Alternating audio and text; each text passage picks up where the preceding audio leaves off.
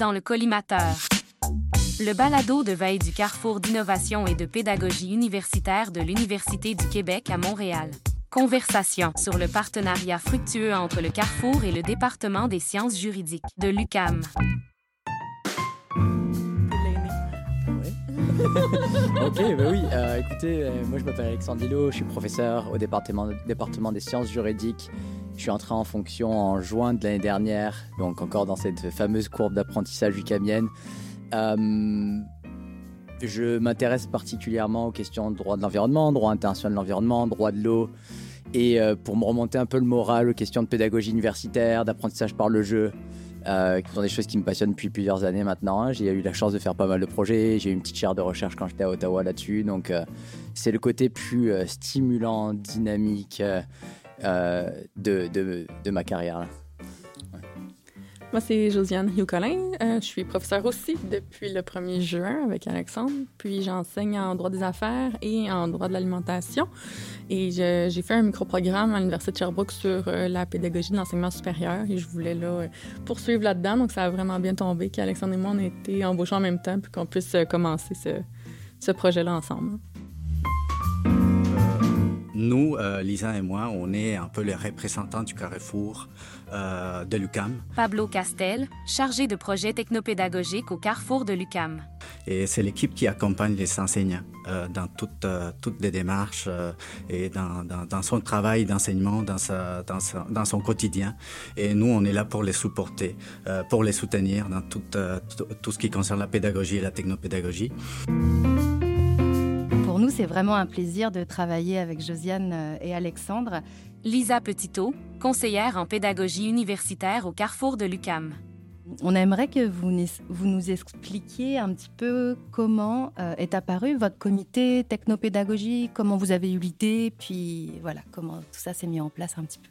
Oui, c'est apparu en fait aux journées départementales euh, au mois de mai l'année dernière, aux journées départementales du département de sciences juridiques. Ça a été un mandat en fait qui a été euh, nommé par euh, notre assemblée départementale. Puis, comme on était les deux intéressés par la pédagogie, on s'est lancé dans l'aventure. Donc, on a décidé de créer le comité technopédagogique. Oui, c'est ça. Puis ça a été une aventure un peu, comment dire, euh, on est parti un peu dans l'inconnu. On avait un, mandat, mais en fait, on, avait beaucoup de liberté aussi, ce qui était, ce qui était le fun, en fait, de, pouvoir euh, développer notre vision. Puis euh, avec vous deux, là, c'était quand même très, très excitant de pouvoir construire au fur et à mesure. Puis là, avec quelques mois de recul, je pense qu'on commence à avoir une meilleure idée de ben, ce qu'on pourrait faire et de ce qu'on va faire là à court terme aussi. Mais, mais beaucoup de liberté. Euh, je pense qu'on on commence tranquillement euh, à créer un événement qui est, euh, moi, je vais pas dire attendu là, mais, qui, est, qui est connu par, par les collègues qui sont, qui sont le public cible. Et donc, toujours avec cette idée de créer un espace de discussion, d'échange assez informel sur les questions autour de l'enseignement de la pédagogie du droit avec les besoins qui sont vraiment très propres à, cette, discipline. Puis ça reste un cercle assez fermé, en fait, pour l'instant. Oui, c'est ça. pour l'instant, c'est vraiment par des professeurs pour euh, les personnes enseignantes du département, donc les, les chargés de cours, puis euh, les profs. Euh, le mandat était assez large, comme dit Alexandre. Donc, c'était de voir de quelle manière on pouvait bonifier les les, connaissances, puis comment on pouvait appuyer les profs dans le développement de la pédagogie, mais euh, sans qu'il y ait des attentes particulières auprès des collègues. Donc, nous, on, a décidé d'y aller tranquillement en commençant par sonder un petit peu quels étaient les besoins, puis on a trouvé que euh, la formule des rendez-vous pédagogiques avec vous, ben, c'était justement une manière de façon récurrente, hein, à chaque mois, de pouvoir discuter, euh, un peu prendre le pouls de quels étaient les besoins de nos collègues. Et, peut-être, euh, mais ça, Lisa et Pablo, je pense que vous allez avoir une, vision différente, mais en termes de besoins, euh, c'est intéressant parce que on, a autant euh, les grands enjeux existentiels de l'enseignement du droit qui sont toujours présents, puis les questions d'évaluation, les questions ben, de diversité, d'inclusion, d'accessibilité qui reviennent très souvent, puis il y a beaucoup de, demandes en fait pour qu'on parle de ces choses-là. Mais on a aussi les, petits problèmes du quotidien là, qui, qui pop et euh, auxquels euh, on essaye de répondre. Puis je pense à ChatGPT par exemple, euh, qui a été comme un des ateliers qu'on a fait en début de session. Donc c'est intéressant d'essayer de se situer entre ces deux mondes. Euh, euh, un qui est beaucoup plus euh, latent et présent depuis, depuis toujours, j'imagine, et l'autre qui est de répondre à ses besoins beaucoup plus ponctuels. C'est le fun que les gens puissent repartir avec des outils concrets aussi à appliquer dès le lendemain. Comme on, a présenté l'utilisation de, de WooClap, par exemple, ben là, ils peuvent, dès le, lendemain, s'ils veulent, l'implanter dans leur cours. Ce qui, est, ce qui est intéressant aussi dans la démarche qu'on a entrepris avec vous, c'est qu'on voit la variété des sujets, puis ça vient des, euh, du corps enseignant. Mm-hmm. Euh, souvent, nous, ce qu'on a euh, comme difficulté, c'est de savoir ce que les enseignants veulent, sur quoi ils veulent parler, c'est quoi leur vraie problématique, quelque part, au moment d'enseigner, au moment d'être avec les étudiants. Donc, ce que je trouve intéressant dans la démarche que nous, on suit avec vous, c'est ce qu'on a entrepris dans ces, ces rendez-vous pédagogiques c'est le fait qu'on va chercher vraiment les besoins des enseignants, des personnes euh, qui travaillent auprès des étudiants. Euh, c'est la difficulté qu'on avait avant euh, dans plusieurs communautés de pratique qu'on suit aussi, c'est que euh, souvent on a cette difficulté-là d'aller chercher vraiment ce que les, les, enseignants veulent savoir, sur quoi ils veulent discuter. Donc la, le gros avantage euh, de, de, ces, de ces comités pédagogiques puis de ces rencontres-là qu'on a établies ensemble, c'est qu'on a vraiment le point de vue des enseignants, puis on va euh, vraiment toucher les problématiques qui leur touchent, puis qui les inquiète le plus. Et là, les exemples qu'Alexandre donnait tout à l'heure, ChatGPT, euh, la question de la motivation, la, participation en classe, euh, les évaluations, c'est toute une variété de sujets qu'on va toucher euh, dans, dans, nos discussions. Et, ce qui est très cool aussi, c'est que bah, je m'aventure peut-être un peu sur la, deuxième question, mais sur la relation en équipe. Là, moi, je vous vois comme les ingénieurs de solutions là, qui, avaient vraiment le bagage technique. Puis nous, c'est plus le contexte, les besoins, la contrainte. Mais ce qui est très cool aussi, c'est que du coup, euh, on est capable de, mettre aussi un peu en avant ce que, les, collègues font au sein du département. Et, c'est vrai qu'on ben, on, agit tous un peu en silo là, dans, dans nos salles de classe. Puis il y a plein de gens qui font des trucs super cool, qui répondent à des besoins euh, très, euh, très précis. Et le fait d'avoir cet espace de partage et, euh, d'enrichissement collectif, c'est, euh, c'est, euh, je trouve ça super dynamique parce que tout le monde fait de, l'enseignement du droit, de la pédagogie du droit, enfin tout le monde, en tout cas dans notre petit cercle fermé. Et donc c'est, c'est vraiment le fun d'avoir cet espace de partage.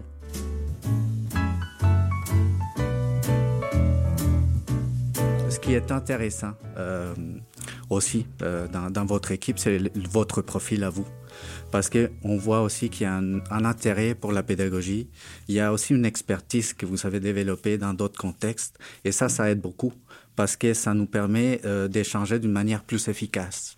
C'est-à-dire que nous, euh, souvent, en tant que quelque part spécialistes de la pédagogie ou de la technopédagogie, on a en face deux personnes qui comprennent bien les enjeux, puis qui comprennent très bien les sujets, puis qui sont capables de transmettre ce que leurs collègues, les enseignants, pourraient avoir comme préoccupation. Donc, je trouve que c'est quand même un élément qui est super important, puis qui a permis euh, que notre collaboration soit vraiment efficace.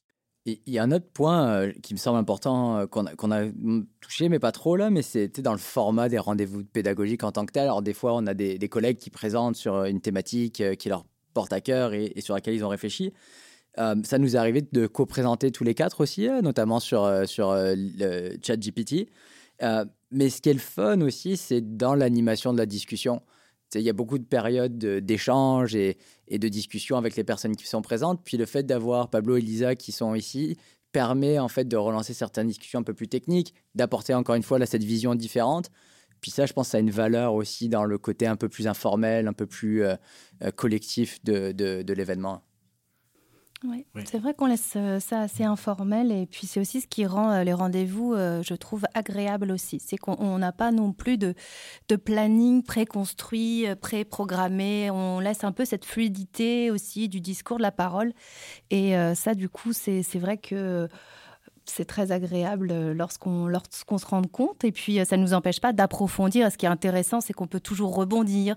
Euh, à la fin, ça nous arrive de rajouter des ressources et tout ça. Donc, on rebondit, puis on, se laisse cette flexibilité pour se dire, ah bah peut-être que quand on va se revoir le mois prochain, on pourrait retravailler sur le même sujet, par exemple, si on voit qu'il y a de l'engouement, par exemple, pour telle ou telle thématique. Donc, ça, on aime beaucoup garder ça.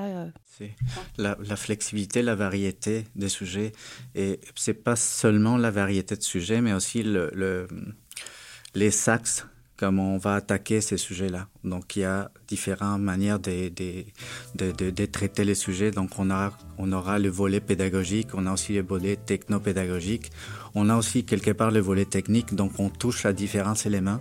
Puis à tous les quatre, on est capable quand même de donner des réponses dans toutes sortes de, dans toutes sortes de sujets, puis euh, à, différents, à différents niveaux quelque part.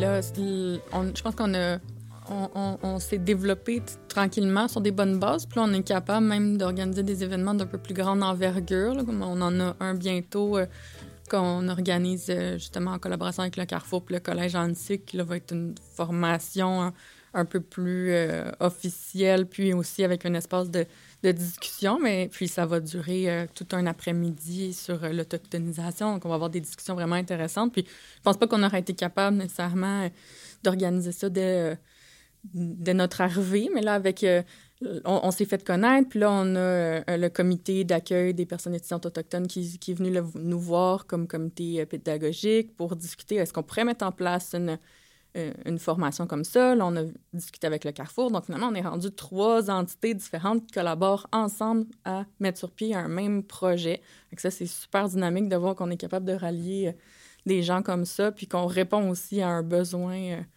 de, nos collègues.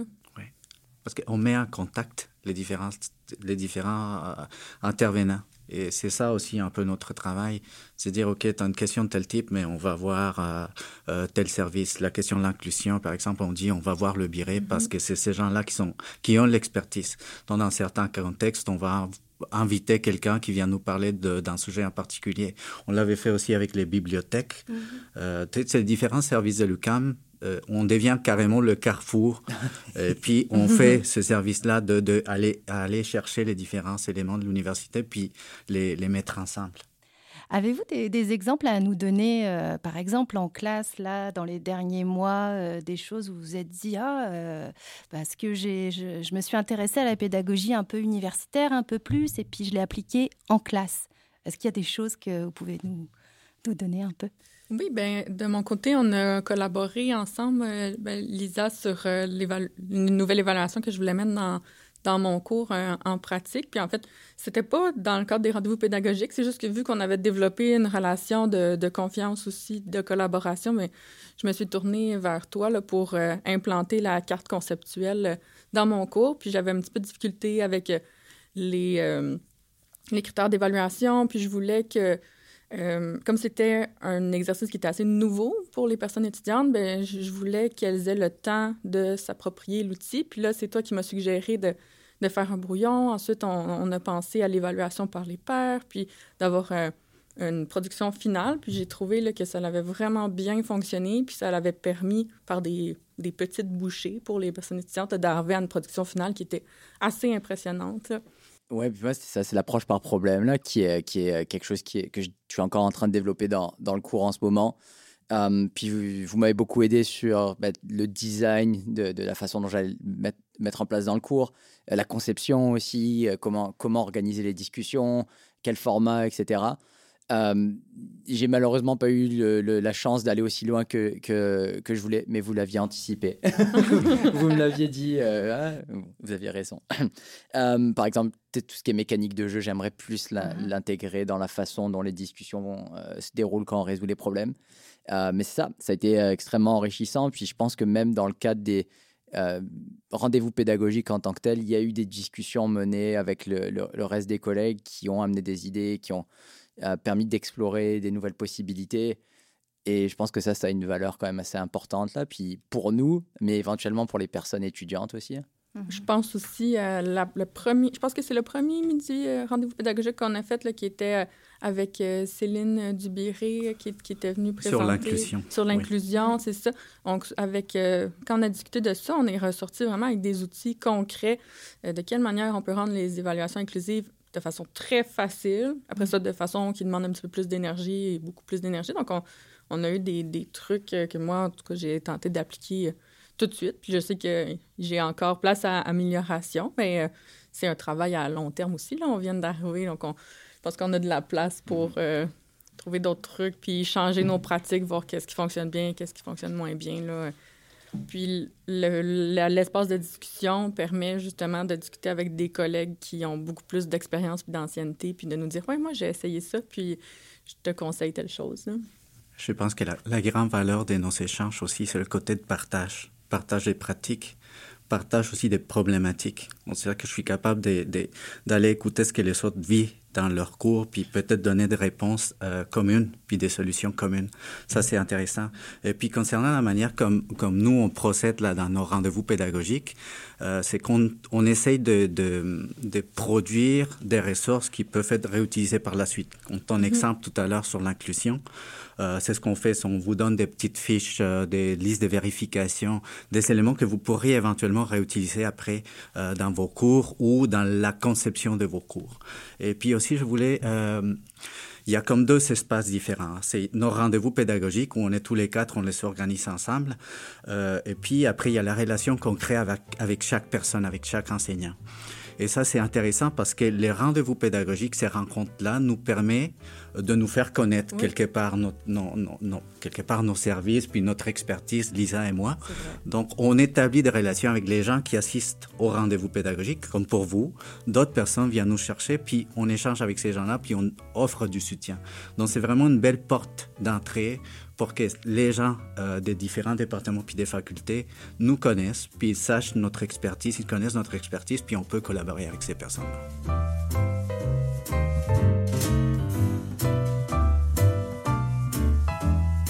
Est-ce que, avant qu'on termine, on pourrait juste dire qu'est-ce qu'on attend pour euh, l'avenir?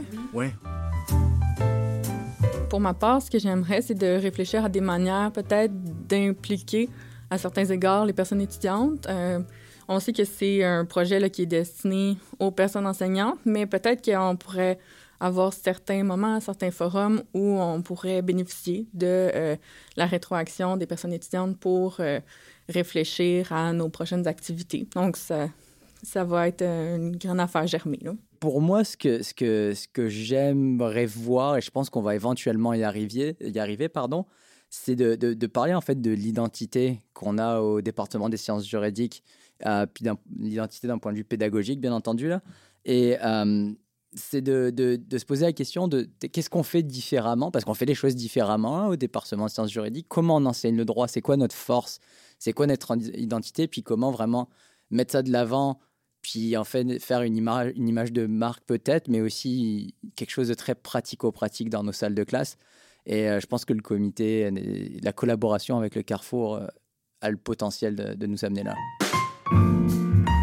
C'était super de discuter avec vous. Merci. C'était.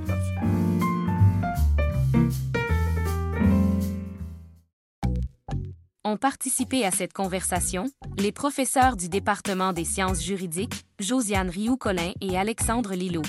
Et du Carrefour, la conseillère en pédagogie universitaire, Lisa Petitot, et le chargé de projet technopédagogique, Pablo Castel. Musique libre de droit par Fedor Alexiv et Pressmaster. Montage par Karl Sinchak. Réalisation de Yves Mon du Carrefour d'innovation et de pédagogie universitaire. Retrouvez le collimateur sur le site collimateur.ucam.ca.